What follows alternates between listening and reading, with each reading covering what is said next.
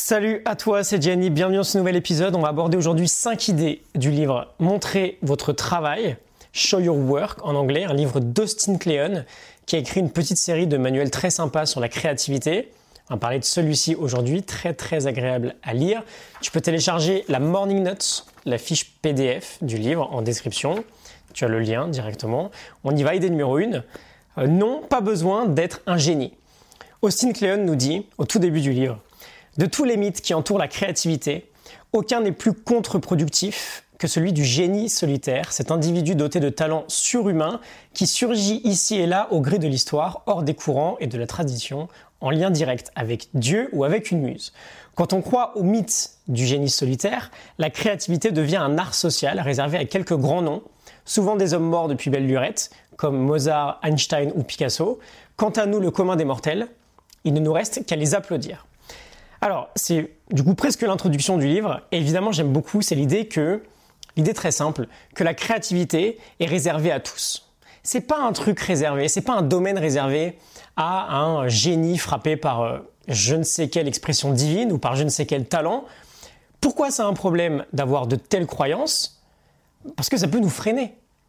C'est tout bête, mais si on pense qu'on a besoin d'une sorte de génie artistique pour se mettre à créer quelque chose, et qu'on pense ne pas l'avoir, on va rester à ne rien faire.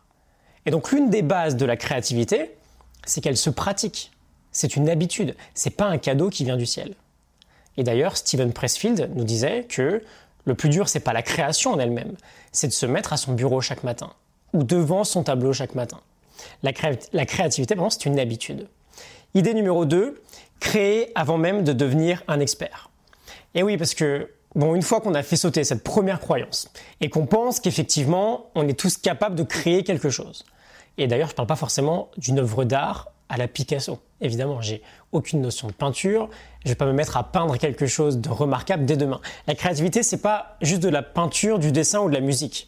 C'est aussi écrire un livre ou tenir un blog, euh, une chaîne YouTube, peu importe. C'est tout ce qui implique une création d'autre part. D'ailleurs, c'est l'angle qu'aborde qu'aborde pardon, Cléon la création, notamment si on veut vivre de quelque chose ou partager une expérience sur Internet. Bon, une fois qu'on a fait sauter cette croyance, que la créativité est réservée au génie, on peut se mettre à créer. Mais est-ce qu'on va avoir vraiment envie de partager son travail? Pas forcément. Pas tellement, parce que c'est complètement imparfait encore. Et c'est normal, on débute, mais on va nous juger, et nous, on va, si on partage, on va montrer aux autres nos défauts. Et Cléon nous dit, j'ouvre les guillemets, la meilleure façon de montrer ce que vous savez faire et de réfléchir à ce que vous voulez apprendre et de vous engager à l'apprendre en public. Pour l'instant, oubliez l'argent ou votre carrière, n'essayez pas de devenir un expert et portez haut et fier les couleurs de votre amateurisme, publiez ce que vous aimez et les personnes qui s'y intéressent viendront à vous directement. Je ferme les guillemets. C'est très intéressant. Si tu débutes, imagine que tu veux lancer, euh, je ne sais pas, un blog sur le basket. Ok? Et tu débutes dans le basket, tu vas peut-être avoir forcément un syndrome de l'imposteur. Parce que bon, bah, des milliers de gens en savent plus que toi. Mais tu n'as pas forcément à te sentir légitime. Tu expliques que tu débutes, que tu es un pur amateur, et tu documentes ton parcours. Tu documentes ton apprentissage. Entre parenthèses, c'est précisément ce que je fais depuis le début. Et bien sûr, aujourd'hui, je sais que j'en sais beaucoup plus qu'il y a trois ans, quand j'ai commencé. Mais je sais aussi que dans dix ans, j'en saurai plus qu'aujourd'hui. C'est juste un voyage en fait. Tu commences ton partage dès le premier jour. Et donc tout ça pour dire qu'on n'a pas besoin d'être un expert si on veut aider ou inspirer d'autres gens au travers de nos créations. Ok, c'est l'idée numéro 2. On passe à la troisième idée qui est patience, publication quotidienne et gestion du temps. Trois idées en une. La première, le mythe de la réussite du jour au lendemain. On voit beaucoup le succès des gens, mais on voit peu souvent ce qu'il y a derrière. On en parlera beaucoup dans le prochain épisode d'ailleurs, dans quelques jours. On veut faire preuve de patience lorsqu'on se lance dans un processus créatif, c'est un long chemin. Euh, deux petites dédicaces d'ailleurs. Valentin Decker, qui travaille sur la créativité et qui partage chaque semaine sur son euh, blog son long parcours dans le processus créatif. Et Rodolphe Dutel aussi, un ancien collègue euh, du Coworking Space, qui disait, ça m'avait pas mal marqué, lorsqu'il avait lancé son projet Remotive, qui a bien bien avancé depuis, je crois que c'était en 2016 ou 2017, il disait que c'était un projet à minimum 10 ans. Je crois qu'il disait 2017, 2027, quelque chose comme ça. Et c'est très intéressant si tu te lances aujourd'hui. L'idée à retenir, c'est que si tu te lances, tu ne devrais pas t'attendre à récolter vraiment le fruit de ton travail avant un très long moment. Ok, faut être, faut être patient, pardon. Cléon insiste pas mal aussi sur la publication quotidienne, euh, être sur le pont tous les jours, c'était aussi une notion de Stephen Pressfield. Et donc enfin, la gestion du temps, on a souvent cette excuse de ne pas avoir assez de temps. Et il nous dit, je vous les guillemets, ne dites pas que vous n'avez pas le temps. Nous sommes tous débordés dans nos journées, mais nous avons tous des journées de 24 heures. Vous trouverez le temps si vous en donnez la peine. Je ferme les guillemets. Est-ce que le temps est souvent une excuse pour toi? Je te pose la question. Idée numéro 4, devenir un bon compteur. Il nous dit vos travaux ne parlent pas d'eux-mêmes.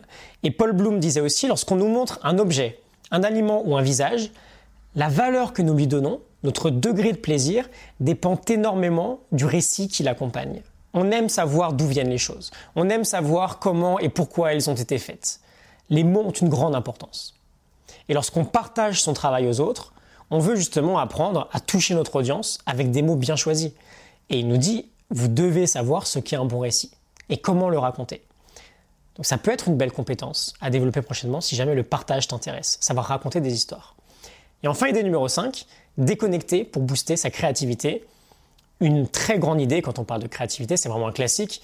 C'est très très très difficile de rester créatif, de créer de l'intérieur, lorsqu'on est sans arrêt dans la réaction vis-à-vis -vis du monde qui nous entoure, sans arrêt devant un écran ou une quelconque stimulation. J'en parle déjà énormément, on avait fait une grosse série d'épisodes sur les vertus de l'ennui, et euh, l'ennui et la solitude, il y a un peu moins d'un an je crois, on veut apprendre à déconnecter, à sortir un peu sans son smartphone par exemple, aller faire une petite balade tranquillement, sans pression, c'est un bon moyen de recharger et surtout d'avoir des idées. Si tu demandes pourquoi, si tu te demandes pardon pourquoi, très souvent tu as des idées quand tu es en forêt, quand tu es dans ton lit, quand tu es euh, dans la douche, bon bah c'est parce que ça travaille. Tu crées intérieurement quand tu n'es pas dans la réaction quand tu n'es pas devant un écran potentiellement.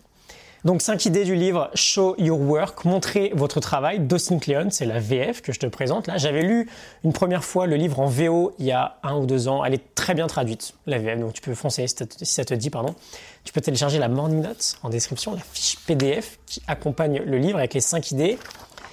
Et alors juste avant de te laisser une dernière petite idée du livre, 30 secondes, c'est assez marrant. Euh, dernière citation, il nous dit ma femme aime dire si quelqu'un vient pisser dans ton salon, tu ne vas pas en plus lui offrir à boire. Les commentaires indésirables sont de la même trempe, des tâches à nettoyer et à faire disparaître. C'est super intéressant, c'est comment on gère les trolls en fait. On ne les nourrit pas, on les dégage. Ok, si quelqu'un vient pisser dans ton salon, tu vas pas l'offrir à boire. Voilà, je te laisse là-dessus, j'espère que ça te parle, que ça t'inspire. Je te retrouve très vite pour un nouvel épisode euh, avec un bouquin que j'ai hâte de te présenter, qui vient d'intégrer directement mon top 10 tellement il m'a inspiré. Je te retrouve très vite, à très bientôt, excellente journée, salut